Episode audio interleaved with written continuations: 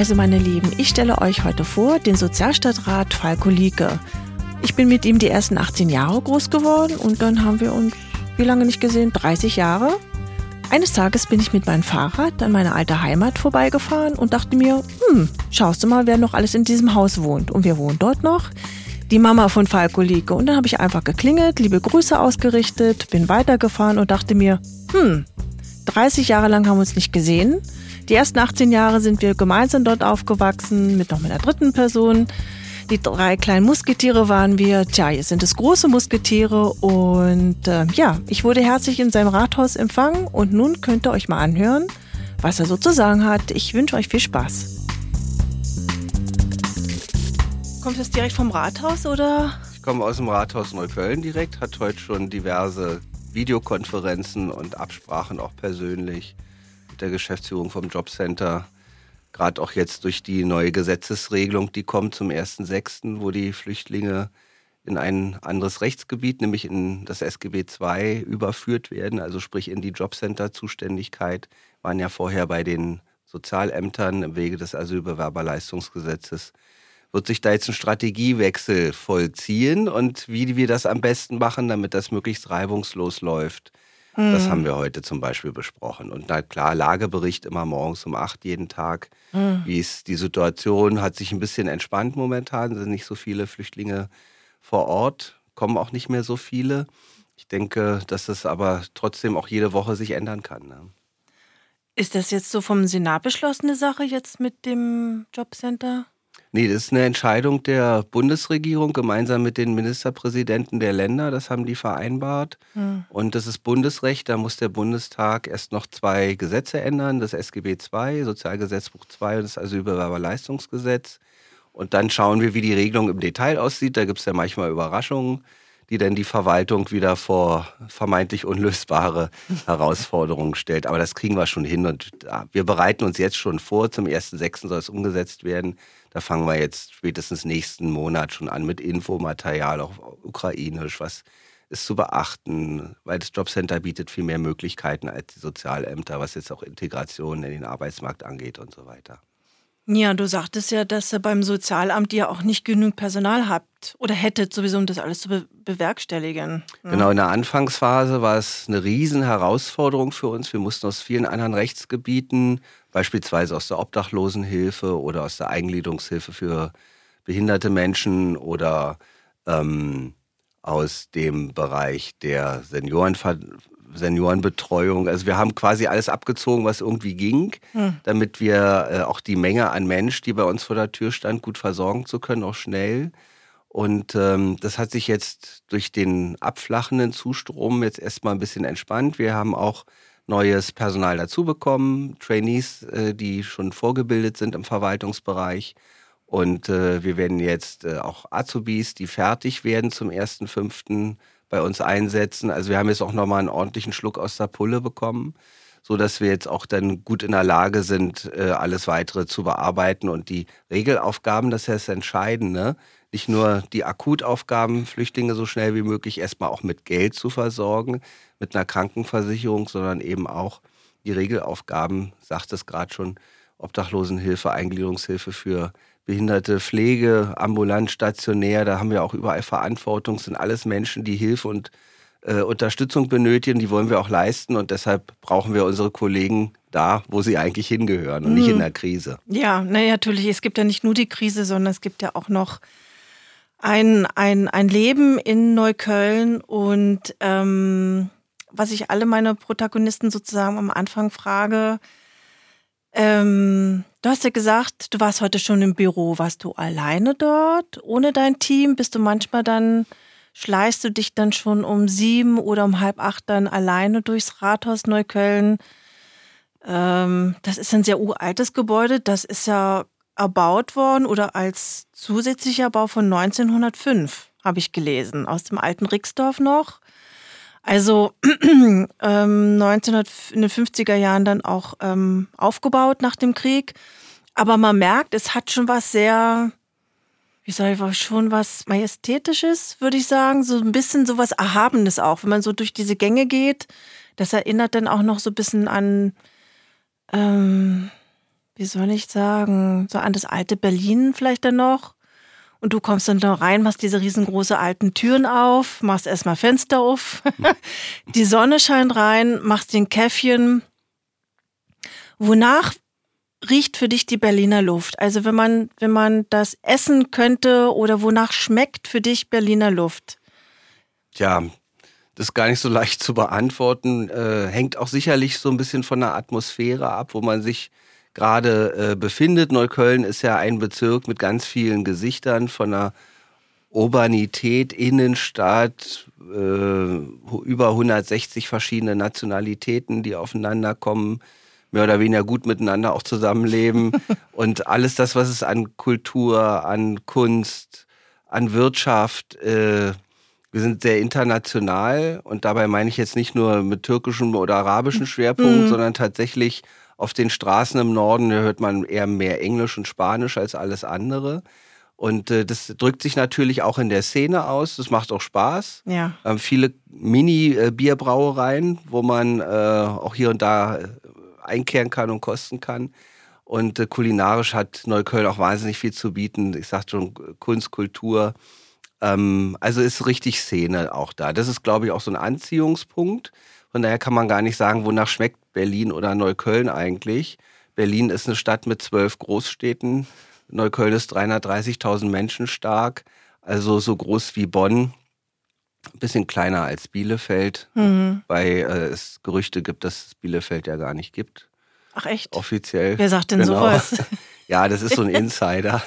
Und ähm, ja, wenn ich ins Rathaus komme, ich war heute Morgen um sieben schon da, weil ich auch viel aufzuarbeiten hatte. Ich war jetzt eine Weile Corona-bedingt eben auch aus dem Gefecht gezogen. Natürlich macht man auch von zu Hause aus äh, E-Mails und Telefonate. Aber ich wollte heute einfach mal reinen Tisch machen, Post bearbeiten, Unterschriften. Mhm. Also so verwaltungsklein, klein, mich mit mhm. meinem Sekretariat abstimmen, mit meinen äh, beiden engsten Mitarbeiterinnen, Mitarbeitern, die waren auch schon da. Und äh, das macht, das ist dann halt so ein Regelmechanismus hm. eigentlich mhm. jeden Tag. Man bereitet sich denn vor, bespricht, was äh, anliegt, was müssen wir heute unbedingt klären, was muss schnell raus, ähm, was liegt an, was muss auf anderer Ebene auch besprochen werden, auch für mich politisch natürlich immer einzuordnen. Ja. Äh, was müssen wir vielleicht an Forderungen aufstellen, was müssen wir mit dem Senat besprechen, um einfach, und darum geht's ja am Ende, wir sind ja nicht äh, als Selbstzweck da, sondern wir sind ja für die Menschen da. Wir haben einen Auftrag, wir haben Gesetze umzusetzen und das unter diesen Rahmenbedingungen so gut wie möglich hinzubekommen, ist eben genau das, was wir machen. Und das machen wir eben auch in diesem von Reinhold Kiel erbauten Rathaus, übrigens in Rekordzeit erbaut.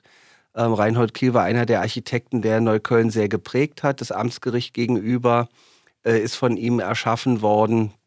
Übrigens auch das äh, Gefängnis, die hatten auch ein Amtsgefängnis, habe ich gelesen. Genau, da ist auch das, ähm, da ist auch ein Gefängnis, das ist aber nicht mehr in Betrieb, erfüllt nicht mehr die Standards heutzutage und an den Gerichten sind jetzt auch keine äh, Zellen mehr, in aller Regel jedenfalls.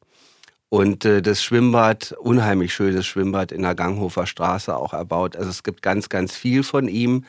Und wenn man sich das unter heutigen Maßstäben vorstellt, er ist nicht allzu alt geworden, mhm. ähm, relativ früh verstorben, ich glaube so um die 30. Äh, äh, was er da schon alles geschaffen hat, wäre heute undenkbar. Wir brauchen heute für eine Schule, Neubauschule, mindestens zehn Jahre und dann äh, kommen mitunter noch Planungsprozesse dazu, die ja. auch noch, noch einen längeren Vorlauf haben. Mhm. Also wir machen uns heute schon das Leben ganz schön schwer in dieser Stadt und auch in dieser Republik und wundern uns, warum kommen wir denn nicht voran mit neuen Kita-Plätzen, mit neuen Schulplätzen, mit sozialer Infrastruktur, die wir brauchen, aber auch Unternehmen den Freiraum zu bieten, schnell auch Arbeitsplätze zu schaffen, Geld zu verdienen, Innovationen reinzubringen. Das hat Deutschland immer ausgezeichnet. Das finde ich ein bisschen äh, was heißt ein bisschen, das finde ich schon sehr bedauerlich, dass wir uns häufig selber im Weg stehen. Ja, früher hat man nicht so lange gefackelt, ne? Also gerade in Berlin nicht. Also und ich habe gelesen, dass gerade dieses Rathaus wurde ja gebaut, weil es ja damals so wie heute vor ein paar Jahren einen enormen Bevölkerungszuwachs gab. So weiß man aus der Zeit, woher die kamen. Waren das alles Berliner aus anderen Bezirken oder war das damals schon international? Hast du da, also ich konnte nicht, dann nichts daraus lesen, ob von woher sie kam. Also viele kamen tatsächlich äh, aus Böhmen, aus Frankreich. Deshalb haben wir bei uns auch das berühmte böhmische Dorf. Genau. Mhm. Und äh, das ist eben so geprägt von, von diesen Menschen, auch, auch architektonisch. Und ähm, davon lebt Neukölln ein Stück weit. Ist auch einer unserer Schatzkästchen, die wir haben, neben dem Schloss Britz natürlich, mhm. aus der Kaiserzeit. Äh, wir haben äh, zwei Bauernhöfe, die sind noch im Betrieb, die funktionieren auch. Und, ähm, Und die also, Bierbrauerei ist ja auch berühmt dafür, ne? Neuköllner Bier. Neuköllner Bier, wobei äh, wir über 100 Jahre die äh, Kindelbrauerei im, auf dem Rollberg beheimatet haben. Die ist dann leider nach Marzahn-Hellersdorf, glaube ich, umgezogen. Mhm. Ähm, das war schon auch ein Verlust. Wir haben jetzt aber verschiedene kleine Brauereien, Berliner Berg beispielsweise oder das Rollberger, was dort übrigens auf diesem Standort gebraut wird. Sehr leckeres Bier, ein bisschen dunkler, rötlich, kann man gut trinken. Ich bin ja ein absoluter Bierfan. Ah ja. Sieht man manchmal auch an meinem Bäuchlein. auf jeden Fall hat Berlin und vor allen Dingen auch Neukölln da sehr viel zu bieten. Und äh, das macht da schon Spaß. Du hast da ein Buch rausgebracht. Also bist ja nicht der Erste, da hattest du noch zwei andere Vorgänger. Und ähm, um einfach dich mal kurz mal vorzustellen, also Falko Lieke, du bist Sozialstadtrat in Berlin-Neukölln. Seit wann? Seit ich bin jetzt seit November 2021 Sozialstadtrat, war vorher zwölf Jahre lang Gesundheitsstadtrat und zehn Jahre Jugendstadtrat und äh, auch zehn Jahre stellvertretender Bürgermeister und äh, insgesamt seit 25 Jahren politisch in Neukölln aktiv. Also ich habe, glaube ich, schon alle Facetten dieses Bezirks und auch von schönen und nicht so schönen Dingen mitbekommen. Und äh, das hat mich dazu inspiriert. Ich habe es nicht alleine geschrieben, das Buch, gemeinsam mhm. mit einem Freund. ja. Ähm, dazu inspiriert, hat uns dazu inspiriert, einfach auch das alles mal aufzuschreiben, was wir so erleben, um der Welt auch zu zeigen, wie unterschiedlich Neukölln ist, womit Neukölln zu kämpfen hat. Und ich sage auch immer, Neukölln ist ein Stück weit so ein Brenntiegel, ein Brennglas dieser Republik. Und wir sagen auch sehr selbstbewusst, das, was in Neukölln funktioniert, funktioniert auch woanders. Wir haben viele Brennpunkte in der Republik. Da brauchen wir jetzt uns als Neukölln nicht besonders hervorheben, aber ich an Duisburg-Marxloh denke, viele Teile in Essen, gerade in Nordrhein-Westfalen, aber auch in Hamburg, in Frankfurt am Main, also überall verteilt gibt es äh, große Probleme. Aber wir versuchen nicht nur einfach Probleme aufzuschreiben und zu sagen, was nicht gut geht, sondern wie man es auch lösen kann. Und das haben wir eben auch in diesem Buch versucht. Genau, das heißt Brennpunkt Deutschland, Armut, Gewalt, Verwahrlosung, ähm, Neukölln ist erst der Anfang. Klingt natürlich erstmal sehr provokant. Ähm, vor dir war der Sarrazin mit einem Büchlein und ähm, der vorherige Bezirksbürgermeister. Heinz Buschkowski. Ja. Heinz Buschkowski, der war ja lange in Neukölln. Ich glaube, den ist vielen ein Begriff. Wie gesagt, es ist sehr provokant.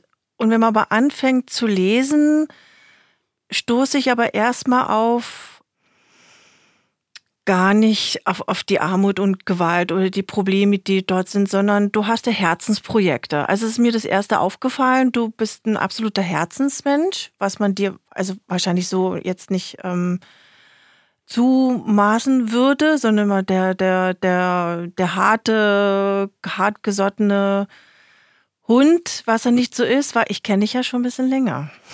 Ja, sind quasi ja zusammen aufgewachsen. Wir genau. sind im selben Haus groß geworden in Steglitz, 18 Jahre und dann bist du abgehauen, da warst du weg.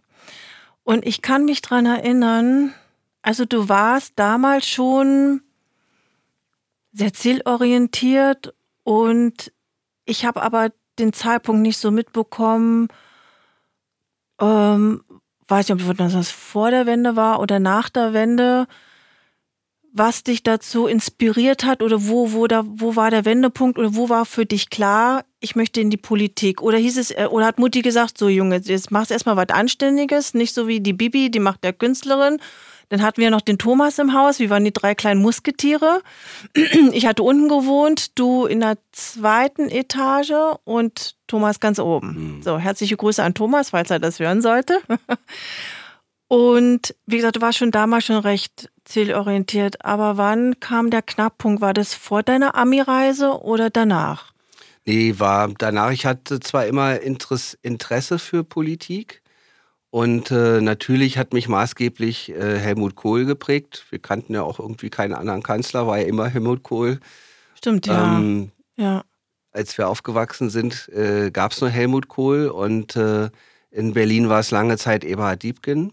Diebken und Landowski, und das Zweier Diebken und Landowski, ja. genau. Und ja. wir hatten eine äh, wahnsinnig beeindruckende Bildungssenatorin, Hanna Renate Laurin. Oh Gott, ja. Hanna Granata. Hanna Granata, also genau. wirklich, ja. Und ähm, die haben mich dazu gebracht, mich für CDU-Politik zu interessieren. Und ähm, um es kurz zu machen, hm. irgendwann hm. war es für mich dann auch klar, das ist das in die Richtung, wo ich hin will. Es war deutlich nach der Wende. Ich war 1990 bin ich aus den USA zurückgekommen mit meinem Schüleraufenthalt. Habe dann, also 89 um genau zu sein, 90 mhm. habe ich dann eine Ausbildung in der Berliner Verwaltung angefangen, im mittleren, im mittleren Dienst. Und danach war für mich eigentlich klar, ich möchte mich irgendwie politisch engagieren. So richtig äh, kanalisiert war es noch nicht. Für mich war immer klar, ich will erstmal eine Ausbildung fertig haben, bevor ich Politik mache. Heutzutage ist umgekehrt. Heute macht man keine Ausbildung mehr, jedenfalls bei vielen. Und die äh, gehen dann nur in die Politik, also vom, vom Hörsaal in den Plenarsaal quasi. Oder von der Wirtschaft dann direkt. ne? Oder so. Monsieur Macron ja. zum Beispiel. ne? Und ähm, das war dann für mich so Mitte Mitte der 90er Jahre. Ich habe dann noch mein Fachabitur nachgemacht, weil ich zu, zuvor faule Socke war. Ich dachte, nee, Abitur ja. brauchst nicht. Mhm. Und habe hab dann tatsächlich gemerkt, äh, als ich fertig war mit meiner Ausbildung, oh mein Gott, was hast du für Vorgesetze, das kannst du doch viel besser. Habe sehr schnell gemerkt, dass äh, du kommst ohne diese formale Qualifikation einfach nicht weiter. Also habe ich mich dann abends und am Wochenende hingesetzt, das Fachabitur über zwei Jahre gemacht, habe dann gesagt, okay, das reicht noch nicht. Ich brauche noch mal ein Studium, habe Verwaltungswissenschaft noch mal zweieinhalb Jahre studiert und äh, bin dann in den gehobenen Dienst äh, gewechselt. Und da habe ich mich schon wesentlich wohler gefühlt, habe dann ähm, eine Stelle angenommen in der Senatsverwaltung für Wirtschaft, war da lange Jahre tätig, fast zehn Jahre tätig, zuerst im Leitungsbereich, auf politischer Ebene, Pressestelle, persönlicher Referent vom Staatssekretär, Grundsatzangelegenheiten und habe mich dann irgendwann für die Wirtschaftsförderung entschieden und haben ein Informationsportal für die Ansiedlung von Unternehmen in Berlin gemacht, gemeinsam mit Berlin Partner hießen sie damals noch, einer landeseigenen Wirtschaftsfördergesellschaft. Ich war immer so das Bindeglied zwischen äh, Senat und äh, im Prinzip äh, Wirtschaftsförderung. Viel Geld besorgt, haben viel tolle Innovationen, auch innovative Projekte gemacht. Wir haben das 3D-Stadtmodell für Berlin erfunden damals, äh, gemeinsam auch mit Ausgründung vom Hasso-Plattner-Institut hm. und äh, war viel mit Geoinformation, also sehr fachlich bezogen, hat mir riesen Spaß gemacht, weil äh, ich jetzt nicht so der Aktenbearbeiter war. Du bist der Geldbesorger, das brauchst du ja sowieso für deinen für dein Bezirk. Ja, Geld haben wir besorgt, wir haben Anträge geschrieben, aber wir haben auch viel äh, auf, auf, wissenschaftlicher Basis äh, gearbeitet, weil solche Technologien eben aus den Universitäten heraus entstehen. Das fand ich immer besonders spannend, dass, dass wir das Know-how, was da entwickelt wird, nicht brach liegen lassen, sondern einfach auch einsetzen und nutzen für, für unsere Zwecke. Und die Idee war, um es kurz zu sagen, die Unternehmen, die international nach Berlin kommen, haben nicht viel Zeit. Und Berlin zu erklären, ist halt ohnehin eigentlich schon ein Buch mit sieben Siegeln. Und um das kurz auf den Punkt zu bringen, auf die Bedürfnisse einzugehen, was die Unternehmen brauchen, das kann vom internationalen Kindergarten bis hin zur, zum nächsten Golfplatz oder äh, auch, auch Bildungseinrichtungen, die international sind und auch die Informationen, wo gibt's, wo sind die Konkurrenten angesiedelt, wo gibt es Zulieferer, wo kriege ich Arbeitskräfte her, wo kriege ich Förderung her, wo kriege ich eine Wohnung her, wo kriege ich einen Kita-Platz her und so weiter. Ganz pragmatische Sachen. Also diese ganzen Sachen sollten ja. quasi auf den Punkt in einem Termin alle vermittelt werden können. Und dieses System haben wir quasi erschaffen und damals auch erfunden. Und ähm, das sind dann schon auch schon, das wissen viele gar nicht, dass wir sowas haben. Das ist schon äh, Wahnsinn. Es gibt es bis heute, ist auch weiterentwickelt natürlich. Technologie schläft ja nicht. Und ähm, das hat mir wahnsinnig viel Spaß gemacht. Ich dachte, okay, auf dieser Ebene kann man eigentlich viel mehr tun. Mhm. Und äh, ich wollte was gestalten. Ich wollte was, was Gutes tun für diese Stadt. Da ziehe ich auch quasi mein Benefit für mich persönlich raus. Wenn ich sehe, es klappt irgendwas, dann freue ich mich und dann mehr Lohn brauche ich eigentlich gar nicht. Klar, ich kriege jeden Monat auch ein Gehalt überwiesen, von dem ich auch gut leben kann. Das ist jetzt nicht die Frage, aber ähm, darüber hinaus wollte ich eigentlich irgendwas schaffen, was, was, was Mehrwert auch für diese Stadt oder jetzt in dem Fall für meinen Bezirk hat. Und dann habe ich mich äh, irgendwann beworben, als ich die Gelegenheit hatte, äh, als Stadtrat zu kandidieren, hat dann geklappt. Und seitdem mache ich das jetzt seit zwölf Jahren, bin jetzt in meinem 13. Jahr und das macht mir nach wie vor wahnsinnig viel Freude. Und ich äh, habe auch noch viel vor in Neukölln. Ja, ich sehe schon. Wie gesagt, ähm, als ich das Buch gelesen hatte am Anfang, äh, mir ins Auge deine Herzensprojekte, die ich da mal kurz anknüpfen möchte. Vielleicht möchtest du mal was dazu sagen. Und zwar, ähm, ähm, in dem Buch geht es auch recht emo also emotional ähm, auch ähm, äh, daher würde ich jetzt so sagen, es ist nicht nur der Politiker Falco Lieke, sondern der Falco wirklich mit Herzensprojekten dazu ist einmal äh, die Babylotsen, dann hast du noch die Stadtteilmütter und dann noch die Kiezsteine, das ist das eine. Und genau, äh, ich war recht erstaunt und eigentlich auch erschrocken über die hohe Sterblichkeitsrate der Säuglinge.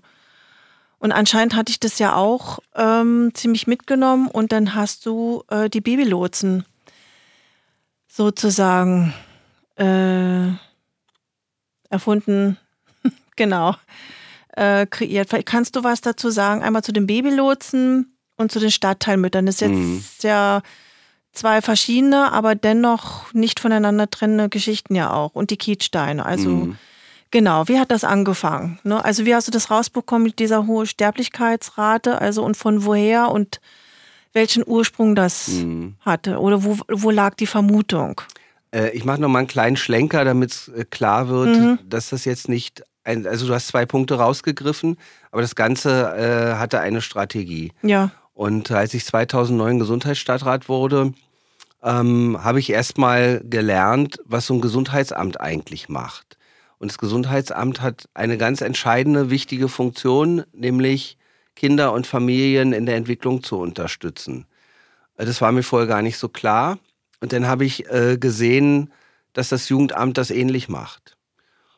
Die haben ein bisschen anderen Auftrag, ja. aber im Prinzip haben beide das gleiche Ziel, nämlich die Unterstützung von Familien so früh wie möglich da, wo es notwendig ist, wird nicht jeder zwangsbeglückt vom Amt. Aber wir haben eben gerade in Neukölln auch viele Menschen, die es dringend not, äh, die, wo es dringend notwendig ist. Und ähm, habe mir überlegt, wir brauchen eine gemeinsame Strategie zwischen Jugend und Gesundheit, wie wir die Familien so gut wie es geht unterstützen können. In der, in der relativ simplen Erkenntnis, das, was wir am Anfang des Lebens versäumen, oder auch versauen, teilweise mhm. durch die Eltern, mhm. das kriegen wir nicht mehr repariert. Ja. Oder es kostet gigantisch viel Geld, es zu reparieren. Und aus dieser Erkenntnis heraus habe ich mich denn, ich bin ja quasi äh, quer eingestiegen in die Legislaturperiode 2009. 2011 waren die nächsten Wahlen, da bin ich dann wieder gewählt worden und Heinz Buschkowski hat damals mich zur Seite genommen auf einem Wahlkampftermin, sagte, Lieke, wenn du was in Neukölln werden willst, musst du, musst du Jugend machen. Musst du Jugend. so, und ja. er selber war auch Jugendstadtrat, ja. äh, übrigens mal. Ja, ja. Und genau. äh, ich dachte, okay, bin ich jetzt nicht so begeistert, aber äh, kann man was draus machen? Und habe dann eigentlich erst die Potenziale gesehen, als ich nämlich Gesundheit und Jugend in einem Ressort hatte. Große Bude mit ähm, damals 500 Mitarbeitern, Mitarbeiterinnen und Mitarbeitern. Heute sind es äh, über 700 ähm, das muss viel enger verzahnt Hand in Hand laufen, weil wir sonst wahnsinnig viele Ressourcen verschwenden. Mhm. Und äh, damals war Jugend und Gesundheit, die beiden Ämter, eher gegeneinander aufgestellt. Jeder hatte so seinen Ressort-Egoismus und ich habe überlegt, was kann man tun, um beide Bereiche quasi zu überzeugen, sie müssen an einem Strang ziehen, ohne es jetzt zu verordnen, weil es funktioniert auch nicht sondern sie auf einem Prozess mitzunehmen des Zusammenwachsens und in einer gemeinsamen Strategie zu verbinden. Und jetzt komme ich auf den Punkt, das war dann die Idee, nicht meine, aber ich habe sie geklaut aus Nordrhein-Westfalen, ähm, die der Präventionskette. Also eine gemeinsame, eine gemeinsame Präventionsstrategie von der Geburt an, beziehungsweise eigentlich schon vor der Geburt, nämlich schon während der Schwangerschaft, um dann äh, sozusagen sukzessive Unterstützung zu leisten an unterschiedlichen Punkten der Entwicklung von den Familien und auch der Kinder. Und äh, das haben wir in zehn Jahren wirklich sehr straight durchgezogen mit unterschiedlichen Modulen und Bausteinen. Ich habe mich damals auch viel beraten lassen von dem Heinz Hilgers. Der war mal äh, Bürgermeister in Dormagen und der hat eigentlich die Präventionskette erfunden. Und der sagte, Lieke, nach zehn Jahren, wenn du das durchziehst, wirst du Veränderungen spüren. So lange braucht der Prozess. Und so war es auch in der Rückschau, jetzt nach zehn Jahren, kann man zarte Pflänzchen auch der Veränderung, positiven Veränderung in Neukölln erkennen. Das äh, hat sicherlich nicht nur mit meiner Präven oder mit unserer Präventionsstrategie zu tun, sondern auch ein Stück weit mit Bevölkerungsaustausch und Bevölkerungswechsel. Einige sagen dazu Gentrifizierung. Das ist sicherlich auch äh, einer der Merkmale, aber dass, dass, dass der Bezirk eine Strategie hat, Kinder und Familien zu unterstützen. Dann kommen auch die mhm. Babylotsen ins Spiel. Da geht es nämlich darum, nach der Geburt, bei der, nach der Entbindung im Krankenhaus mit den äh, Müttern so früh wie möglich in Kontakt zu kommen und nach einem bestimmten, das auch evaluiertes, äh, evaluierten Prozess, ähm, bestimmten Fragekatalog Risiken rauszukriegen. Und das funktioniert gut. Das haben wir in Neukölln getestet und kommt ursprünglich aus Hamburg. Und äh, das Land hat dann irgendwann gesehen, Mensch, das läuft so gut, das müssen wir jetzt in ganz Berlin machen. Und so war es dann auch. Es ist dann in ganz Berlin eingeführt, eingeführt worden in den Geburtskliniken. Und äh, das ist im Prinzip auch ein Stück weit äh, Sinn dieser ganzen Projekte, früh zu erkennen, ob es Probleme gibt. Gibt es äh, Suchtprobleme in den Familien? Gibt es Spielsucht? Gibt es Alkohol, Drogenmissbrauch? Rauchen gehört auch dazu. Also was sind alles Hemmnisse für Kinder? Äh, in der Entwicklung. Das Kriminalität. Kriminalität gehört dazu. Ja. Ähm, einfach auch Kompetenzen von Eltern. Bei ganz, ganz jungen Eltern, Alleinerziehende, überwiegend mhm. Frauen, haben nicht die Ressourcen und die Möglichkeiten, sich um die Kinder zu kümmern. Also muss der Staat quasi mit einspringen, damit wir am Ende keinen teuren Reparaturbetrieb haben. Das die relativ simple Erkenntnis und Strategie dahinter.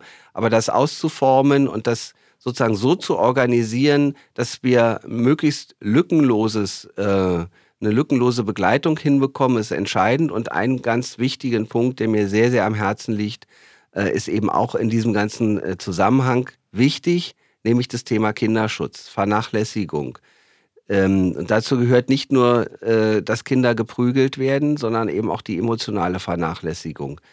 Ähm, und das führt am Ende zu so oder kann zu so schweren Schäden bei Kindern führen, äh, die wir in unserer Gesellschaft nicht mehr hinbekommen oder eben nur noch durch sehr, sehr aufwendigen äh, Reparaturbetrieb oder, oder einfach äh, viele Maßnahmen ähm, finanzieren müssen, die vielleicht gar nicht notwendig sind, wenn wir von Anfang an hätten unterstützen können. Und äh, das ist eben auch einer der Punkte bis hin, und das habe ich auch erlebt im ersten Jahr, als ich Jugendstadtrat war, äh, hat ein Vater sein acht Monate altes äh, Kind totgeschüttelt. Ja. Und äh, das hat mich sehr bewegt. Und da habe ich gesagt, wir müssen an unserem Schutzplan in dieser Stadt was verändern. Im Bezirk, auch an dieser Stadt. Die Jugendämter müssen anders aufgestellt werden.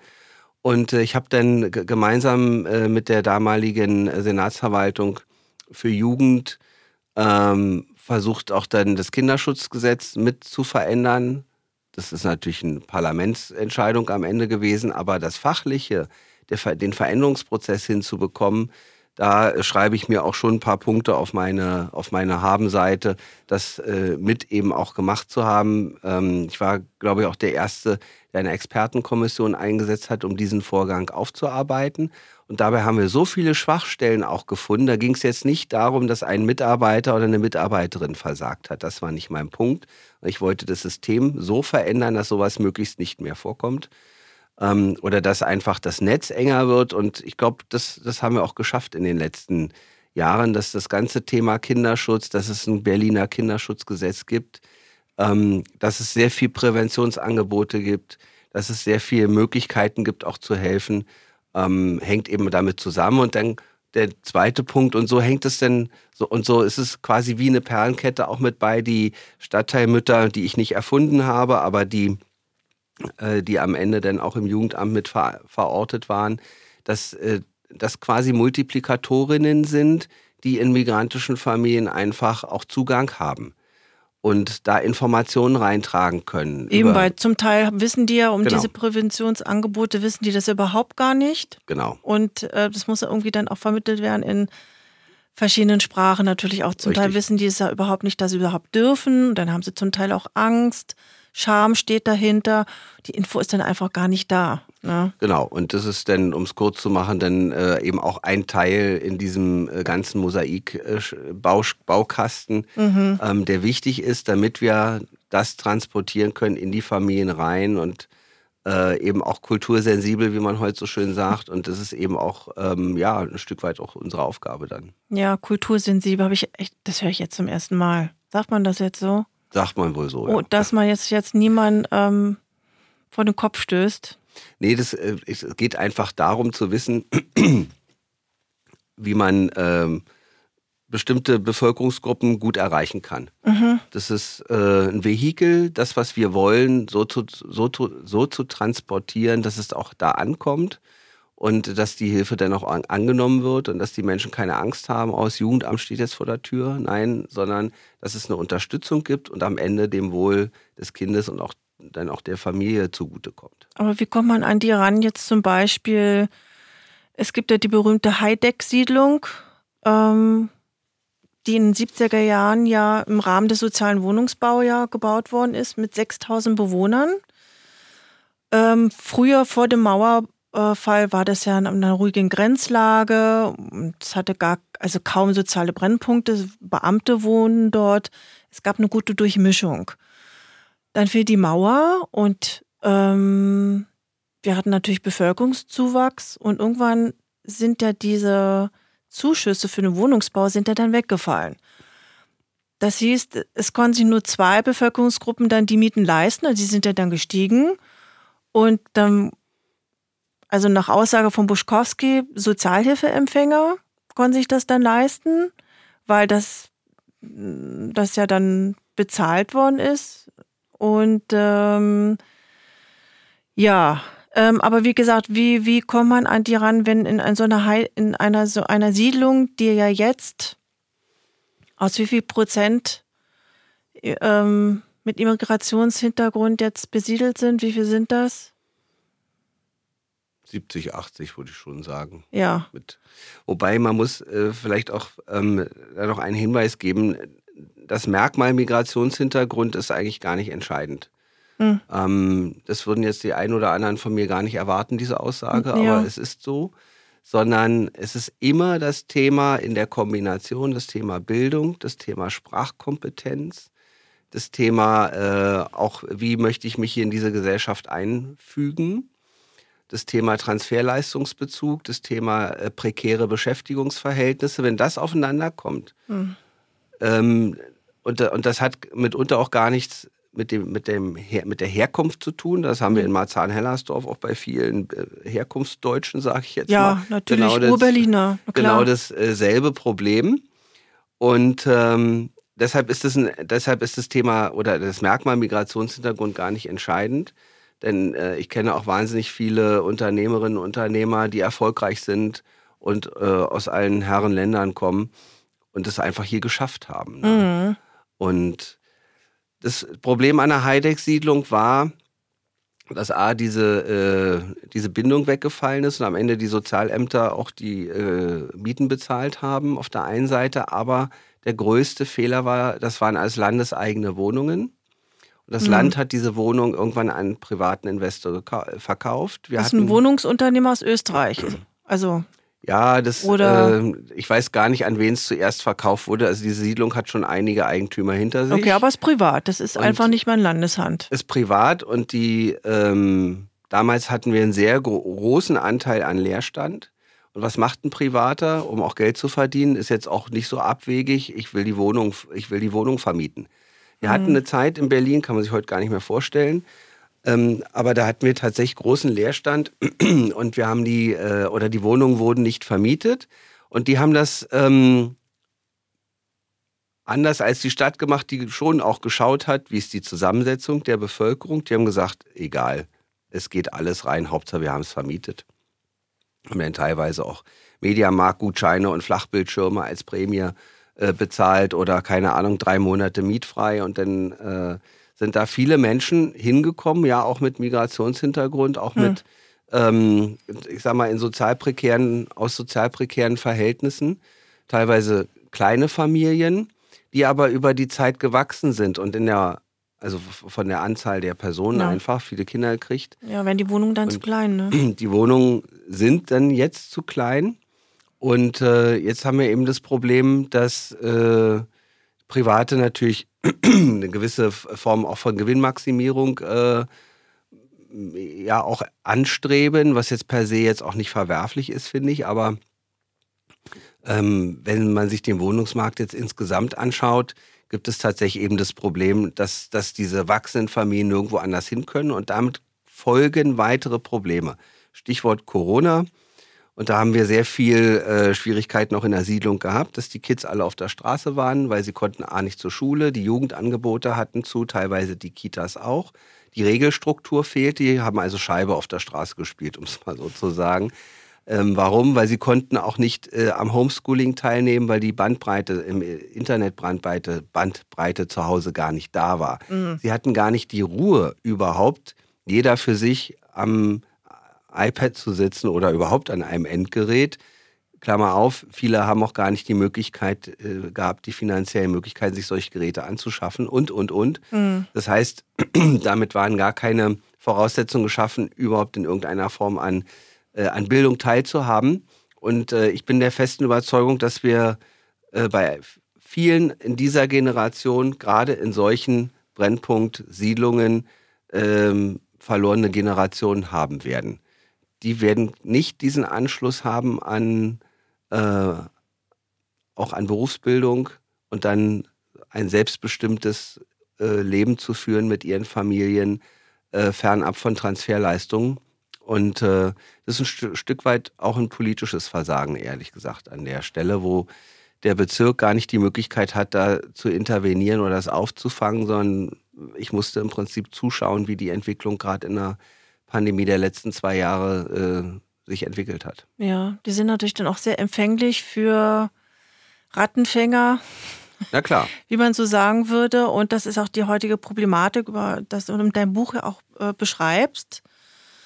Was hat dich denn jetzt bewegt, dieses Buch also jetzt wirklich zu schreiben und was unterscheidet dich, dich zwischen Sarrazin und Herrn Buschkowski? Also sie beide haben ja so ähnliche Problematiken ja schon längst aufgeschrieben.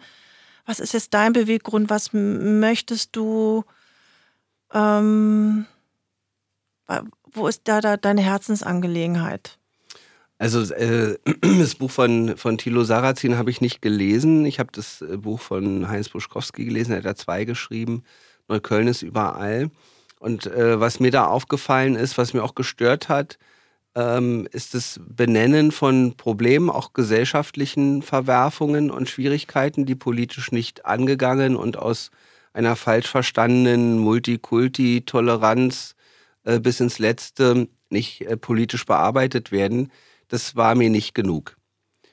Und in dem Buch geht es auch gar nicht nur um dieses Thema. Ich habe ja eine sehr große Bandbreite. Darum habe ich ja auch gesagt, du hast ja diese Herzensprojekte. Genau, es hat ja letztendlich ganz anders angefangen. Und das kommt ja zum Schluss ja dann in deinem Buch dann vor. Genau, also nicht nur das Thema äh, Integrationsversagen und äh, ansonsten die Schwierigkeiten, die Neukölln hat, aufzuzeigen, sondern eben auch zu zeigen, mit, mit welcher Vielschichtigkeit an, an Schwierigkeiten wir auch direkt an der Basis, an der Front, sage ich auch manchmal gern, obwohl es im heutigen Kontext auch äh, ein falsches Bild ist. Wir haben mal mhm. ganz andere Schwierigkeiten. Ja. Ähm, an der Basis zu kämpfen haben, ähm, wie wir mit obdachlosen Menschen umgehen. Ähm, ja, auch es kommen auch Clans drin vor. Klar, das ist auch einer meiner äh, Schwerpunktthemen, aber nicht nur. Es kommen Extremisten vor. Links. Aber es wird dir aber so vorgeworfen. also wenn man jetzt so dein Buch liest, Brennpunkt Deutschland, denkt man, ach jetzt nicht schon wieder jemand, der sowas schreibt, oder? Kann ich mir vorstellen, ach, das hatten wir doch schon mal alles. Es kommt der auch noch. Ja, wissen wir jetzt alles. Und nu? Genau. Warum belässt man es nicht? Warum lässt man nicht die Leute unter sich? Sollen sie doch untereinander bekriegen? machen und tun und lassen, was sie wollen. Das ist deren Probleme. Warum mischen wir uns dann ein? Und wir kümmern uns um andere Dinge. Das ist ja nicht, äh, das ist ja nicht mein Anspruch von Politik und wie man auch gestalten kann, sondern ähm, natürlich gehört auch erstmal eine Erkenntnis dazu, was nicht gut läuft, um dann auch äh, Maßnahmen zu finden und auch Möglichkeiten zu finden, es abzu, äh, zu verändern oder abzuschaffen. Und äh, dadurch, dass wir eben hier eine große Bandbreite drin haben, äh, eben bis hin zu Kinderschutzprävention, äh, Extremismus aus allen Richtungen, die auch unsere Demokratie gefährden, unser Bildungs- und Schulsystem, mangelnde Kita-Plätze, ähm, auch getötete Polizisten gehören auch zu Neukölln. Das haben wir, ja. habe ich auch beschrieben, ähm, weil ich da auch, auch äh, traurigerweise Einblicke hatte, was da damals abgelaufen ist. Hat dich sehr mitgenommen, ne? Hat mich sehr mitgenommen, genau. Ähm, Vielleicht wollen wir mal einfach mal gedenken an Uwe Liebscheid, ne? Uwe Lischid und, Lischid, und genau, seine äh, Familie, genau. genau. Äh, und Roland Krüger. Das, das war übrigens auch ein Kampf, zwei Straßen nach den beiden zu benennen. Mhm. Ähm, das, das, wollten, das wollten weder die Grünen noch die SPD noch die Linken in, in dieser Stadt. Und äh, wir haben uns sehr, sehr intensiv dafür eingesetzt und irgendwann haben sie noch mitbekommen, ja, es kommt aus der Polizei heraus und es ist ein Wunsch und ich finde auch ein würdevolles Gedenken für Menschen, die im Dienst äh, für die Gesellschaft ihr Leben gelassen haben, ist quasi das Mindeste, was man tun kann. Und äh, am Ende haben wir uns dann auch durchgesetzt. Und das sind dann alles auch so Dinge, die ich in dem Buch verarbeite und aufschreibe. Ja. Und äh, da geht es mir nicht nur darum, alles, das, alles zu benennen, wie schlecht es ist. Der Titel mag das vermuten.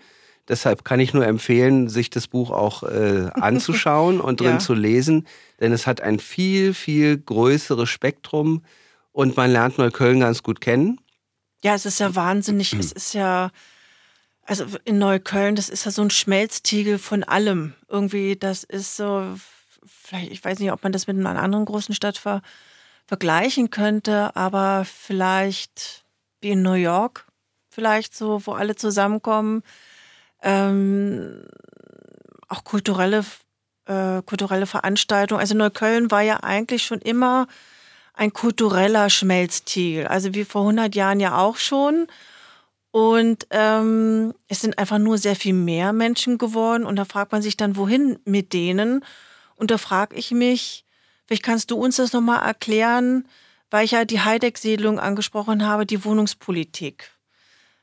Was, was kannst du denn machen? Also inwiefern tauschen sich die Stadträte untereinander aus? Also du jetzt mit Zehlendorf, Wilmersdorf oder mit Neukölln, also mit Quatsch, mit Hellersdorf.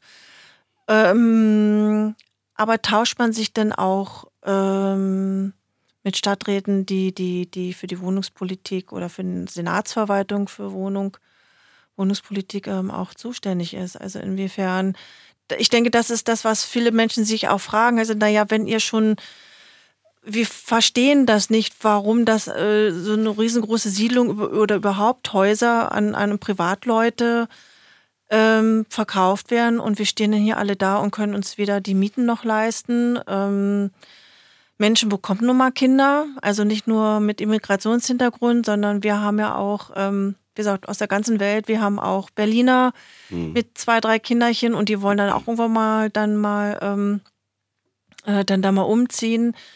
Ähm, aber was ich so ein bisschen vermisst habe in dem Buch, also wie gesagt, die Problematik der, der Wohnungspolitik. Wie konnte das auch zu Zeiten Buschkowski, hat sich da kaum was verändert? Könntest du mir vielleicht mal, mhm. für mich als Blondine einfach, die es irgendwie nicht gerade so verstehe und vielleicht andere auch nicht, weil Politik kann ja auch manchmal sehr anstrengend sein oder sagen wir mal zu intellektuell oder einfach nicht so, so begreiflich, ähm, das mal erklären, wie das ja. dazu kommen konnte. Also, dass man so ein bisschen so die Vorstellung hat, ohne das zu bewerten, zu beurteilen, was hat dazu geführt, dass es jetzt so ist, wie es ist einfach. Das ist jetzt natürlich ein Ritt äh, durch die letzten 30 Jahre Wohnungsbaupolitik in dieser Stadt. Ähm, das wird mir jetzt nicht gelingen, das in zwei, drei Sätzen auf den äh, Punkt zu bringen. Ich versuche es dennoch. Ähm, Für deinen Bezirk es, einfach. Es gab, ja, aber das ist natürlich nicht nur äh, ein Neuköllner Problem, nee, Berlin, sondern ja. ist ein Berliner Problem. Und als ich damals ausgezogen bin, musste ich auch äh, sehr lange auf eine Wohnung warten. Also es war auch damals um die Wendezeit schon ein, ein echtes Thema.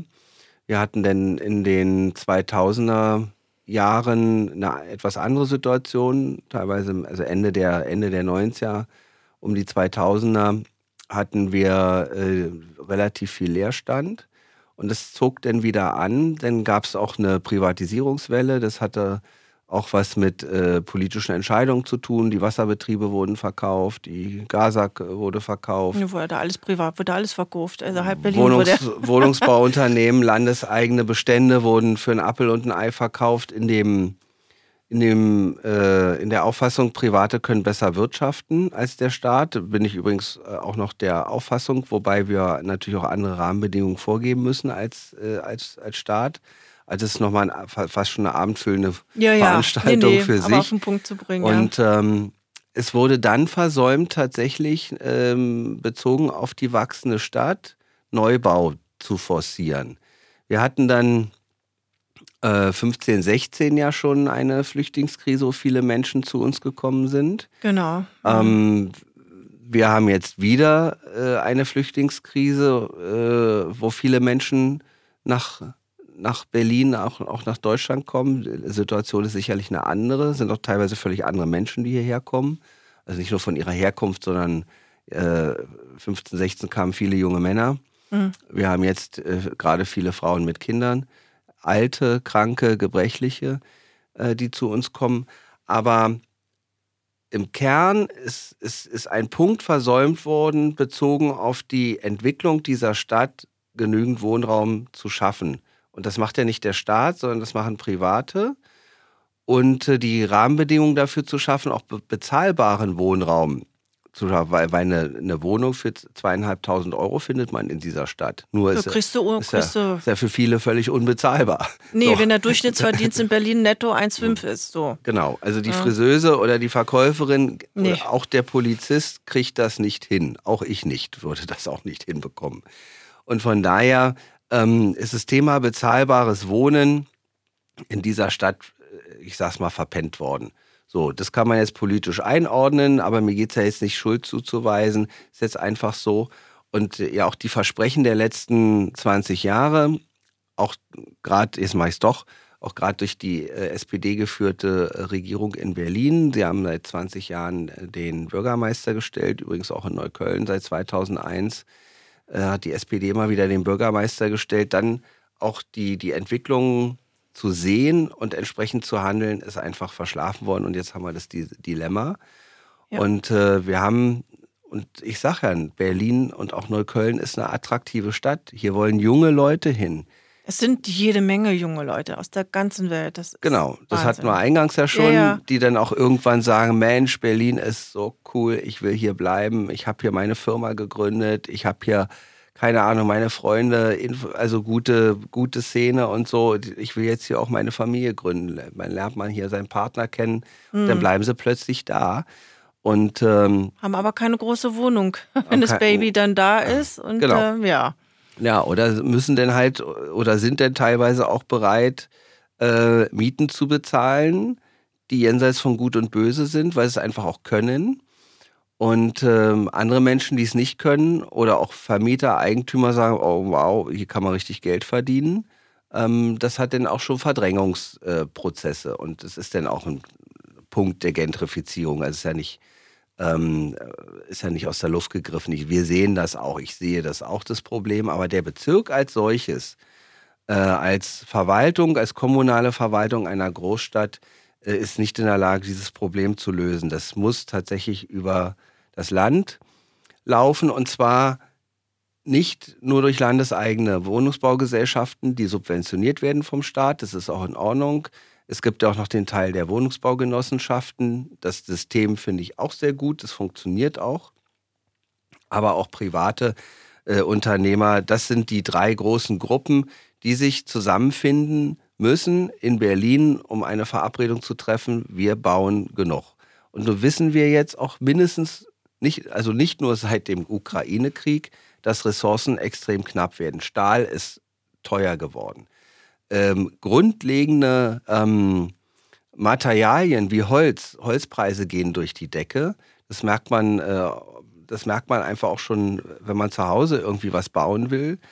Ähm, ganz viele äh, wichtige Rahmenbedingungen oder auch Rohstoffe sind so teuer geworden, dass es das Bauen auch extrem teuer macht. Das merken wir, wenn wir, eine, wenn wir heute eine Kita planen mhm. mit einer Kostenbelegung und äh, in fünf Jahren ist sie gebaut, dann, können wir, dann, dann ist sie na, doppelt so teuer, will ich vielleicht nicht sagen. Aber es ist ein richtig ordentlich großer Aufschlag, der teilweise auch im Hunderttausender Bereich oder äh, bei Schulen sogar im Millionenbereich liegt, wo wir nachschießen müssen. Also wir, das, das Land, der Staat, der Bezirk. Und äh, das macht es eben, das macht es eben auch so schwierig, weil A, unsere Bauprozesse so lange sind, die Genehmigungsprozesse sind ewig. Und äh, das, das bringt auch viele Unternehmer in dieser Stadt äh, an den Rand der Verzweiflung, weil sie schneller könnten, äh, aber nicht können, weil die Verwaltung nicht so schnell hinterherkommt. Und äh, was habe ich letztens gehört? Äh, heute ist, heutzutage ist quasi das neue Modell äh, das Tesla-Modell. Weil Tesla ex extrem schnell gebaut hat. Hm. Und zwar auf eigenes Risiko. Und äh, obwohl noch überhaupt keine Genehmigungen da sind, sicherlich auch nochmal ein Sonder, eine Sonderlocke, die da gefahren wurde. Hm. Auch aufgrund seiner großen Bedeutung, auch politischen Bedeutung. Das kann natürlich nicht jeder äh, sich leisten und es wird auch nicht zugelassen, dass sie einfach mal ein Haus bauen und erst irgendwann später abwarten, ob da mal die Baugenehmigung kommt. So funktioniert es eben auch nicht. Aber was ich damit sagen will, die Strukturen der Berliner Verwaltung sind auch nicht auf schnelles Handeln äh, eingestellt. Das hat auch viele Gründe, weil Personal fehlt, qualifiziertes Personal, weil sie in einem privaten Ingenieurbüro äh, deutlich mehr Geld verdienen als in der öffentlichen Hand.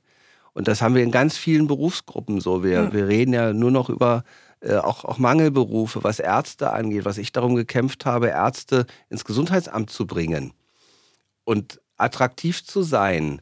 Das kann ich natürlich nicht selber entscheiden und sagen, pass auf, egal, du kriegst 2000 Euro mehr im Monat. Diese Entscheidungskompetenz habe ich gar nicht. Es geht doch manchmal auch gar nicht ums Geld, ne? geht auch nicht, es geht nicht immer ums Geld, aber Geld ist eben auch ein entscheidender Punkt. Ja. Das muss man auch dazu ja, sagen. auch ihre Mieten zahlen. Und äh, wenn unsere IT-Stelle im Bezirksamt nicht klappt, wundert mich das nicht, weil wir einfach schlecht bezahlen.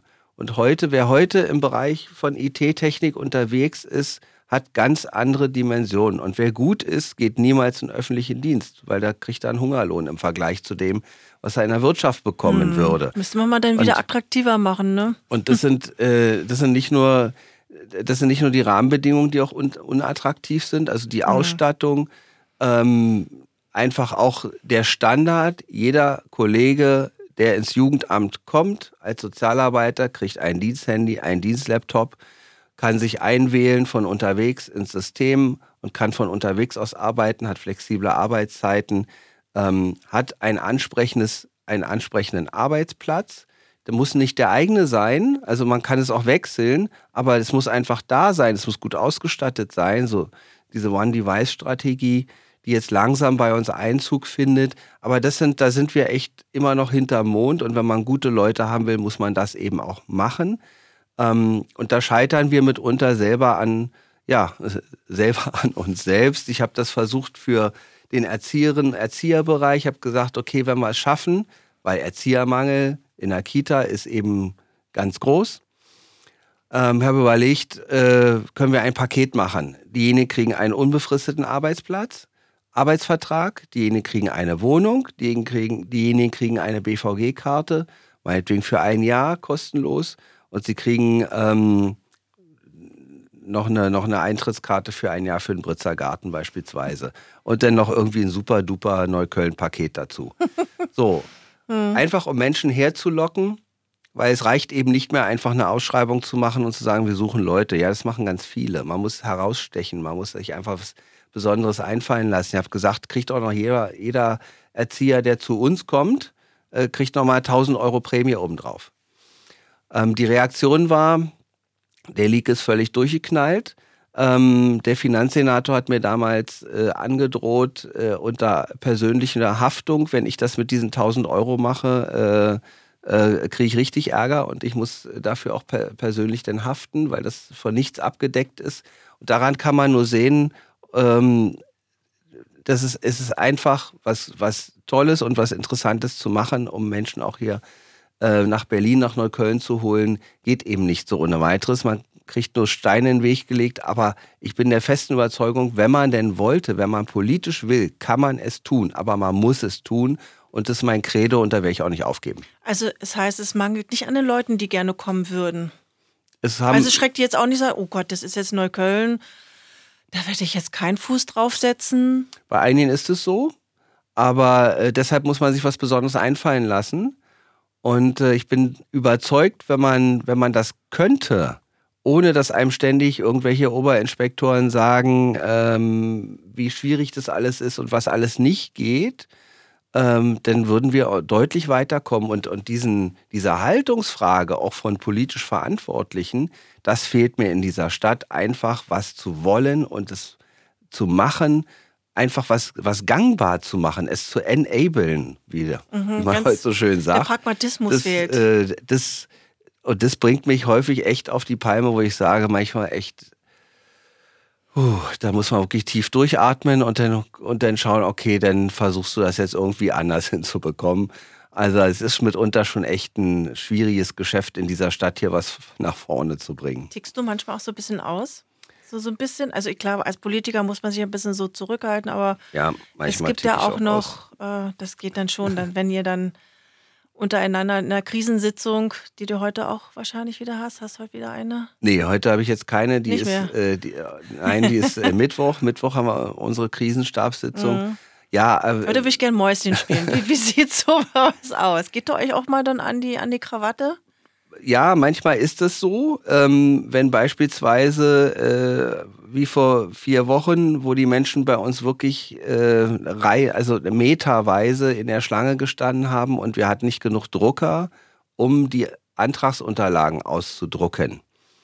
Wo ich dann gesagt habe, okay, ich hätte gern nächste Woche sechs Drucker und ich brauche übrigens noch einen Kopierer, weil wir hatten nur einen ähm, damit wir auch die Pässe ko äh, kopieren können. Und zwar nicht immer nur ein Kollege, sondern vielleicht zwei oder drei parallel, um, damit es einfach schneller geht.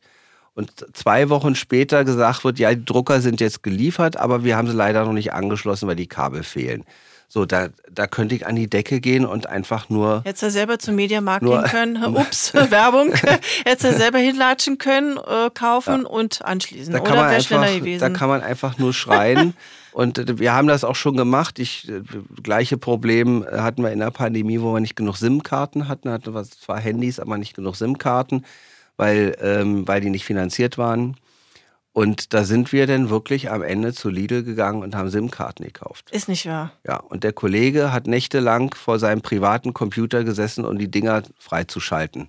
So, und äh, auch gesagt habe, ist alles irre. Es, ist, es kann sich der Mensch auf der Straße nicht vorstellen, wie die Berliner Verwaltung aufgestellt ist und, äh, und arbeitet. Also mal eben mhm. schnell auf eine Krise zu reagieren, Regelaufgaben weiter umsetzen, durchführen zu können, ähm, geht in dieser Stadt offensichtlich nicht. Es sei denn, man macht das an den Strukturen vorbei, mhm. was einem aber auch immer wieder ein gewisses Risiko der Haftung und äh, der ähm, ja, also manchmal steht man mit dem halben Bein schon im Knast, wenn man ja. das so macht. So, und das ist, was mich eben so stört und, so, und das ist einfach so ätzend und so nervig, dass wir in solchen Lagen einfach nicht vorangehen und sagen, so, jetzt machen wir erstmal und äh, gucken uns hinterher an, wie wir es am besten äh, abrechnen können. Hm. Und dann hast du noch den Stress mit den Jungs noch in deinem Bezirk. mit den ganz Linken, mit den ganz Rechten, ähm, dann mit den Clans natürlich auch. Ähm, das ist natürlich jetzt ein ganz großes Spektrum, ähm, aber um es kurz und knapp zu machen, ähm, was wünschst du dir, dass das mal nicht mehr so ein Flächenbrand, also sich weiter zum Flächenbrand entwickelt? Ich meine, 700 ähm, Autos wurden letztes Jahr angezündet, das ist die eine Geschichte. Dann haben wir noch die, die, wie gesagt, über die Clan-Familie, kann, ihr habt habe ich jetzt noch nicht, den Rest noch nicht gelesen, weil ich wollte es gern von dir hören. Bist du denn jemand, der sagt, okay, ich latsch dort jetzt hin und will mit den Jungs mal reden? Also so wie Männer das ja untereinander früher auch mal gemacht haben. Ähm, ich höre mir das an, was ihr zu sagen habt. Also hast du es auch schon mal gemacht und äh, mm, waren die dann offen dafür und haben gesagt, nee Junge, du kommst jetzt zu spät, wir regeln das jetzt alles untereinander. Oder hast du da noch Hoffnung und sagst, nee, können wir machen, lass es uns das irgendwie gemeinsam rocken und dann, ähm, wie gesagt, das hängt da alles zusammen mit der Wohnungspolitik. Da muss man halt nicht zu acht in einer Wohnung hocken und, und, und. Mhm. Ähm, aber ähm, ja, wie siehst du, wie siehst du das, die Chancen da, sich einig zu werden oder dass es sich mal wieder ein bisschen beruhigt, ohne dass es gleich in die ganz linke Schiene geht, in die rechte oder eben halt in, ähm, äh, in den religiösen Wahn einfach ausartet. Ne? Jeder mhm. soll ja so nach seiner Fasson leben, ohne die anderen dabei zu stören. Aber irgendwie müssen wir miteinander ja auch, auch auskommen. Und äh, solche Handlungen, die ja gemacht werden, ähm, sind oftmals auch ein Hilferuf und auch, auch, aus einer gewissen Verzweiflung ja auch. Ne? Abgesehen von religiösen Absichten ja auch. Aber wie gesagt, das hat ja auch alle auch recht strukturelle Probleme. Ja, das sind jetzt natürlich auch wieder äh, breite Themenfelder. Ja, genau. Von ja. Clans über Extremismus zu gehen, äh, das habe ich ja auch einiges aufgeschrieben. Ähm, für mich, äh, für mich geht es, äh, also kriminelle Clans, ne? Also die Großfamilie als solches ist ja kein Problem. Wenn alle sich an die Regeln halten, ist es mir auch egal. Dann können die so große Familie haben, wie sie wollen. Es gibt ja auch Deutsche, die kriminell sind, also auch Berliner, Absolut. die ne, ist eigentlich verwurscht. Ähm, ja, darum geht es mir auch nicht. Ähm, es geht mir aber darum, diejenigen, die systematisch, und da haben wir eben auch einige Familien in Neukölln, ähm, die systematisch schwerste Straftaten begehen und dann noch auf dicke Hose machen auf Instagram äh, oder woanders, ähm, auf TikTok und meinen, sie können unseren Staat als Beutestaat verstehen. Und äh, auf die Regeln pfeifen Polizei nicht ernst nehmen, unser Justizsystem sowieso nicht, dann habe ich ein Problem und dann äh, spreche ich auch Klartext. Das versuche ich auch, das passt nicht einigen und viele fühlen sich dann stigmatisiert, weil sie irgendwie den gleichen Namen haben oder ähnliches.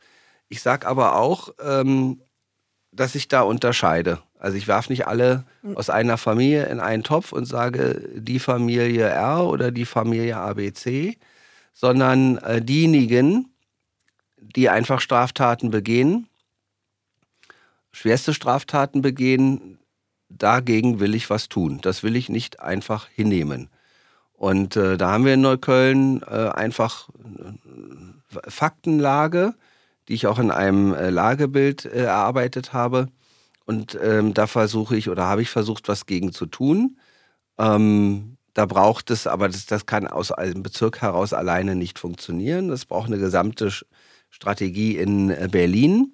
Da gibt es auch äh, zarte Pflänzchen, die gewachsen sind, reicht mir aber noch nicht. Deshalb habe ich auch mehr, äh, mehr Gedanken mir dazu gemacht. Vieles auf, auf Bundesebene notwendig. Da war auch meine Partei, finde ich, zu zögerlich, auch auf Bundesebene, als wir die Bundesregierung gestellt haben. Das sage ich auch selbstkritisch. Also ich hm. gucke immer nicht nur auf die anderen. Nee, holst du dir doch ähm, auch ähm, Unterstützung von den anderen Stadträten aus den anderen Bezirken? Ja, also, das ist. Ähm, die haben nicht diese Problematik wahrscheinlich wie doch, du, doch, oder? Die Problematik gibt es in der ganzen Stadt. Ähm, sie wird nur nicht sichtbar mhm. bei vielen, weil viele das Problem auch nicht sehen wollen oder sich auch nicht darum kümmern, gar keine Erkenntnislage haben. Und deshalb sage ich ein gutes Lagebild zu diesem Phänomen der kriminellen Clankriminalität oder auch organisierte Kriminalität, die da mit reinschwingt, ähm, braucht es in dieser Stadt und das ist mir noch nicht konsequent genug. Und eines der größten Probleme ist, dass die Bezirke da quasi außen vor gelassen werden. Ähm, das heißt, wir haben viele Informationen und es fängt häufig bei den Jüngeren, bei den Jungen schon an. Die finden das cool. Jeder, der vor Blogs gesehen hat, kann es vielleicht so ein bisschen nachvollziehen. Ja, ja. Habe ich natürlich auch geguckt, äh, fand ich auch erschreckend nah an der Realität zu ja, den Erkenntnissen, äh, die wir auch haben und die ich auch hatte. Ähm, ich habe durch die Jugendgerichtshilfe sehr viel Einblick gewonnen, äh, auch in diese Strukturen. Ähm, habe jetzt aber nicht nur gesagt, okay, ist so, Leben ist hart, sondern Ähm, in Neukölln ist die einzige und erste Arbeitsgruppe Kinder-Jugendkriminalität äh, erfunden worden und ähm, die auch funktioniert. Wir haben ähm, hier auch eine sehr enge Abstimmung, Kooperation mit unterschiedlichen Dienststellen der Polizei, mit der Staatsanwaltschaft, mit Schule logischerweise, auch mit der Ausländerbehörde, mit, den, mit der Staatsanwaltschaft, mit Jugendrichtern, mit Familienrichtern, um dieses, um dieses, äh, diesen Kreislauf. Ich eifere jetzt meinem großen Bruder nach, weil der halt eine fette Uhr am Handgelenk hat oder mit einer S-Klasse durch, durch, durch Neukölln kutschiert und äh, den Mädels imponieren kann und 150 Euro Schuhe für, äh, trägt und so weiter und so fort, ähm, weil er ein bisschen Drogen dealt oder Einbrüche begeht oder andere Straftaten, dass das nicht die Zukunft ist und die Perspektive für diese jungen Leute. Aber wenn es die nicht machen, machen es doch andere. Das ist ja das Problem. Das, das, das Problem das, an sich darf das, man davon ja nicht von der das Welt. Das kann ja in der Konsequenz nicht bedeuten, dass man sagt, okay, dann lass mal alles laufen, wie es ist. Denn, Nö, ist, denn ja. ist, ist, ist, uns egal. Mhm. Also das war für mich nie eine Option, sondern mein Punkt ist, dass ich, und wir haben in Neukölln äh, über 50 äh, jugendliche Straftäter, ähm, und zwar kontinuierlich seit einigen, einigen Jahren. Das hat ein bisschen abgenommen. Aber dennoch haben wir immer wieder junge Leute, die nachwachsen und deshalb muss es immer wieder an diesem Punkt Interventionen geben, um eben deutlich zu machen, Kriminalität ist keine Perspektive, weil du landest dann irgendwann im Knast. Jetzt sagen auch einige, ja, Knast macht Männer. Nee. Ähm, Finde ich nicht. ähm, ja, Finde ich auch nicht. Äh, aber es ist doch viel schöner, wenn nicht regelmäßig das SEK vor der Tür steht und einem die Haustür eintritt. Nee, ist nicht so schön. Ähm, äh, mitten in der Nacht oder am frühen Morgen und man ständig genervt wird von der Polizei, ständig vor Gericht sein muss, mit sich äh, Anwälten auseinandersetzt und so weiter und so fort. Es gibt doch viel bessere Möglichkeiten, seine Freizeit zu verbringen äh, als im Knast. Und das ist so die Message, ähm, die ich versuche oder versucht habe auch immer zu transportieren. Es ist aber tatsächlich aktuell noch ein Kampf um Windmühlen, weil Neukölln der einzige Bezirk ist, der das so organisiert hat. Mhm. Das müssten alle machen. Es müssten auch alle an einem Strang ziehen. Und da nehme ich das auch gerne nochmal auf, was du gesagt hast. Der Austausch zwischen den Stadträten, der funktioniert an diesem Punkt nicht.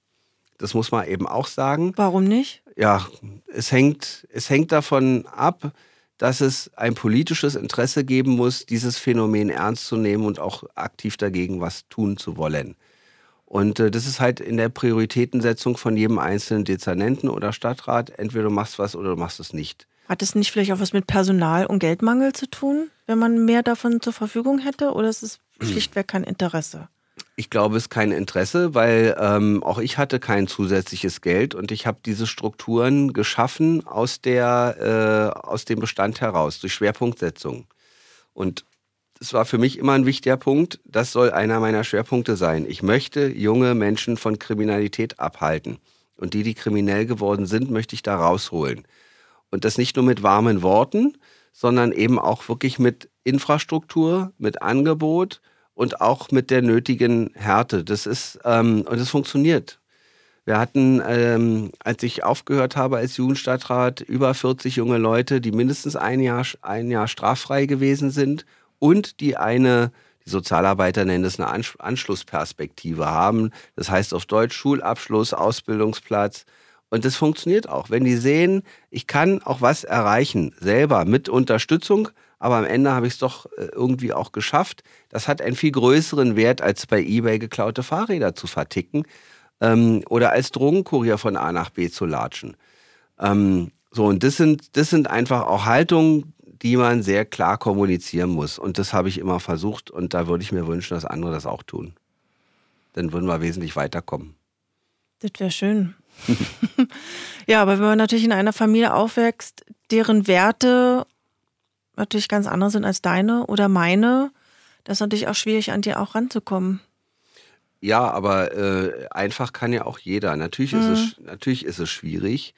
Ähm, aber es geht auch darum, nicht nur mit den, mit den Straftätern zu arbeiten, sondern auch an die mhm. Familie genau. insgesamt genau. also anzugehen. Also wo das, kommt die dass Kriminalität man dorthin geht und her? sagt, genau. okay, ich verstehe die Lage und die wir sagen, naja, was hast du denn uns anzubieten? Und da kannst du sagen, Das, das haben wir auch getan oder das tun wir auch nach wie vor. Äh, die Kollegen gehen nach Hause zu den Familien.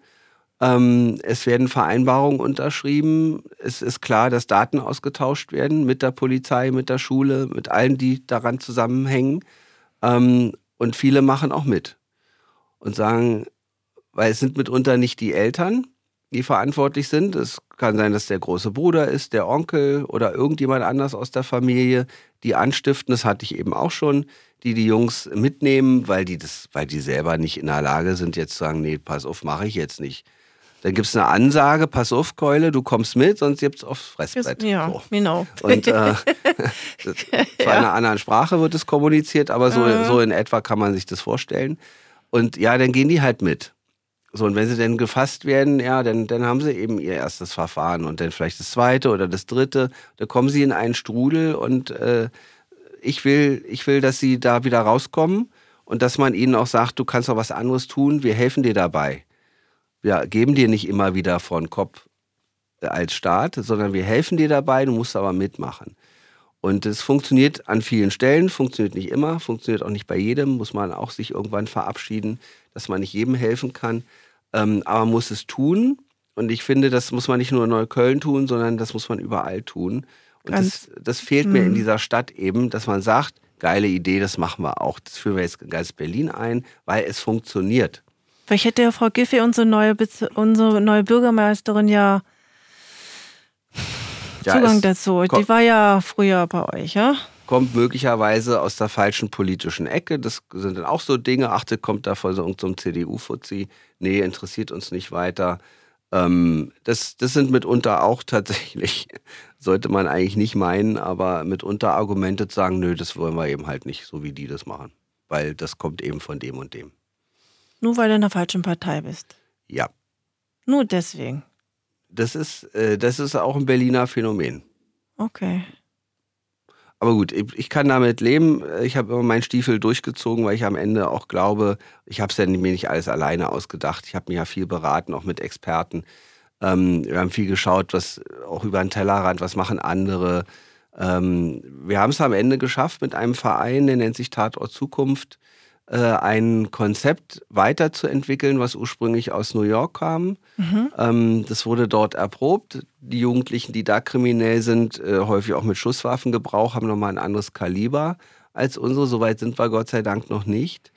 Aber ähm, das habe ich denn als äh, quasi Aussteigerprogramm auch gesehen. Und zwar der Ausstieg aus der Kriminalität, nicht aus der Familie, weil das funktioniert nicht der Ausstieg aus der Kriminalität. Und das ist dann auch vom Bundesministerium für äh, interessanterweise für Forschung äh, finanziert worden, dieses Programm. Das läuft jetzt. Und äh, ich bin der festen Überzeugung, wenn man das systematisch macht, kriegt man viele junge Leute darüber raus aus der Kriminalität. Das nennt sich verbindliches Mentoring-Programm. Äh, und äh, wir haben es in Neukölln im Kleinen probiert und es geht gut. Und äh, sind es ehrenamtliche Mitglieder, die da auch diese Tatort Zukunft sich daran beteiligen? Oder? Nee, das musst du, die muss man schon bezahlen. Mhm. Und äh, das ist auch äh, in Ordnung, weil die auch eine entsprechende Leistung erbringen. Und auch die Mentoren muss man bezahlen, weil die eine sehr, sehr enge Bindungs- und Beziehungsarbeit machen. Und das, die nehmen buchstäblich die Jungs, sind überwiegend Jungs, an die Hand also Sozialpädagogen zum Beispiel auch genau, dabei? Genau, ja. im Idealfall äh, quasi auch nicht immer ganz äh, straffrei im eigenen Lebenslauf. Das macht nichts. Ich finde es sogar ähm, besser noch. Also finde ich, wenn man eine eigene ja, Erfahrung da noch mitbringt. Kommt, drauf, kommt drauf an. Also jetzt den Mörder würde ich nicht unbedingt äh, mitnehmen, nee. aber klar, also wenn man, also so und, und die, die, die Erfahrung von der Straße, wie es ist, da erreicht man die Jungs eben auch auf Augenhöhe. Und es ist dann eben auch echt und äh, authentisch. Das ist das Entscheidende. Ähm, wenn ich mich da hinsetzen würde, weil ich habe diese Erfahrung in dieser Form nicht gemacht, wäre das nicht authentisch und das merken die natürlich. Sagen, was will denn der Typ da jetzt von mm, mir? Da mm. Irgend, so ein, irgend so ein Fuzzi, der von nichts eine Ahnung hat, der weiß gar nicht, wie Straße funktioniert. So, und solche Leute gibt es eben, die dann auch gesagt haben, okay, Kriminalität ist nichts mehr für mich, habe mich davon losgesagt, ich möchte jetzt anderen Leuten daraus helfen und äh, die gibt es. Und wenn man die einkaufen kann für so ein Projekt, dann haben wir, dann, dann haben wir viele Möglichkeiten, Jungs, hauptsächlich Jungs eben auch aus dieser Kriminalitätsspirale rauszukriegen. Das heißt, du könntest doch ein paar Sozialpädagogen gebrauchen, oder? Na, wir haben. Also wen könntest du noch so alles gebrauchen, wenn man sich an, wenn man sich bei dir bewerben möchte? Na, ich bin ja nicht mehr, ich bin ja, für den Bereich ja jetzt nicht mehr verantwortlich, aber kann man äh, ja weiterleiten, wenn es jemand juckt und sagt, oh ja, da hätte ich Bock drauf. Über äh, also die Tatort Zukunft Leute, die äh, die machen das und äh, die vier Kolleginnen und Kollegen aus dem aus der AG Kinder Jugendkriminalität, die sind da auch an Bord und ähm, kann darüber halt jetzt auch nicht mehr entscheiden. Nee. Äh, aber mhm. die Strukturen sind zumindest geschaffen und sie funktionieren. Und wenn man es macht, dann sieht man auch irgendwann Erfolge und die sind auch teilweise ja schon da. Und das ist dann eben auch das, was ich gerne mitgeben will. Wenn man mhm. möchte und durchzieht, dann kann es auch funktionieren. Und das, ich habe es an anderer Stelle vorhin auch schon mal gesagt, das fehlt mir zu sehr in dieser Stadt, das dann auch mal so durchzuziehen fast abschließend, was ist für dich Gerechtigkeit? Ach je. Ja.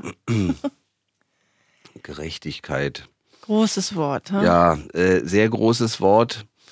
Ähm, ich finde, gerecht ist, wenn, ähm, wenn jeder, wenn jedem seine, möglichst jedem auch seine Grundbedürfnisse äh, erfüllt werden können auch gerade bei denjenigen, die es nicht selber erreichen können, aus welchen Gründen auch immer, und dass man äh, sie dabei unterstützt, das erreichen zu können. Hat ein bisschen auch was mit dem zu tun, was ich gerade schon gesagt habe. Und äh, unsere Gesellschaft funktioniert eben auch nur, wenn Regeln da sind und äh, wenn die Menschen sich weitestgehend dran halten. Kein Mensch ist hundertprozentig immer am Gesetz. Ich selber auch nicht. Also, nee, das doch. Ego spielt dann auch so. noch eine Rolle. ähm, so, aber im, im, im, Wesentlichen müssen wir uns an unsere Regeln halten, sonst funktioniert unsere Gesellschaft eben auch nicht. Und das hat eben, finde ich, auch was mit Gerechtigkeit zu tun und mit, mit einer Form von Zusammenleben und, und Respekt untereinander, der häufig tatsächlich äh, auch verloren geht. Es fängt schon bei den Kleinen an, an der Schule mitunter. Ähm, da kommt man eben ganz viele weitere Themen. Ähm, aber das, das wären für mich so Punkte, wie man Gerechtigkeit vielleicht anfangen kann zu definieren. Da gibt es sicherlich auch, äh, auch noch viel mehr, was man da bei längerem Nachdenken noch mit dazu nehmen würde. Ja, ja, ich würde jetzt auch nicht philosophisch werden. ja, ähm, da fällt mir jetzt auch weiter jetzt nichts dazu ein, muss ich sagen. Ähm, ja, ich bedanke mich, dass du gekommen bist. Ich meine, wir haben uns ja wie viel lange Jahre nicht gesehen? Jetzt lass mal überlegen.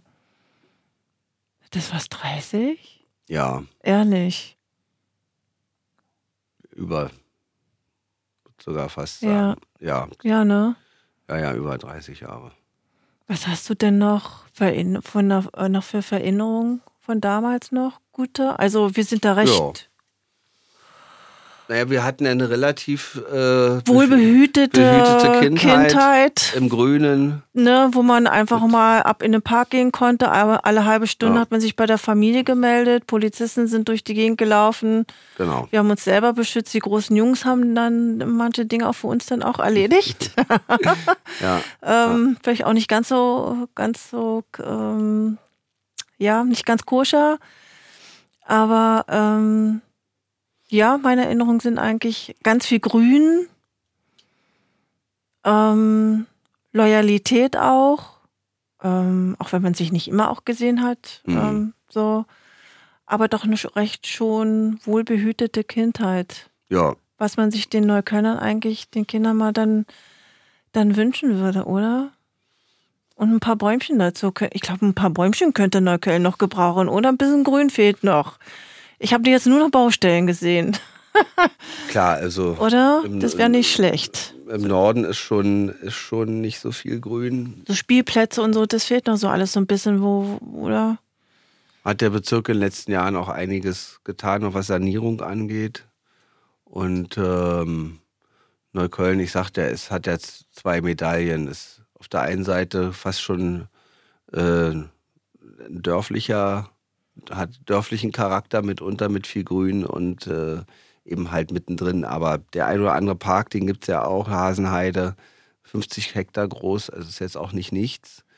Ähm, es gibt viele Friedhöfe oder ehemalige Friedhöfe. Tempelhofer Feld darf man nicht vergessen. Mhm. Irgendwie die äh, größte inner, freie innerstädtische Fläche. Ähm, ja, mein Friedhof ist für die Kinder jetzt nicht so attraktiv unbedingt. Ja, aber, ja, aber Friedhöfe, die ja umgewidmet wurden, zu, also die quasi entwidmet wurden, Entwid die nicht mehr als Friedhof genutzt werden. Stimmt, da kannst du picknicken gehen, ähm, genau. Genau, wobei dann andere Schwierigkeiten dazukommen mit äh, massivem Drogenkonsum. Ja, gut. Äh, mhm. den wir, da will man jetzt auch seine Kinder nicht unbedingt haben. Nee. Ähm, aber der Norden ist schon gar nicht so schlecht auch mit, mit Kinder- und Jugendprojekten äh, ausgestattet. Besser übrigens als der Süden vom Bezirk. Ja. Da gibt es inzwischen auch ein Gefälle. Und äh, ist auch viel, viel gebaut worden in den letzten äh, zehn Jahren, als ich da Verantwortung hatte. Viel saniert, viel neu gebaut. Und äh, das hat auch was mit Schwerpunktsetzung zu tun. Und auch, dass es überhaupt so weit gekommen ist, gab es nämlich vorher nicht. Vorher war der Jugendbereich immer völlig außen vor, ging es nur um Schule.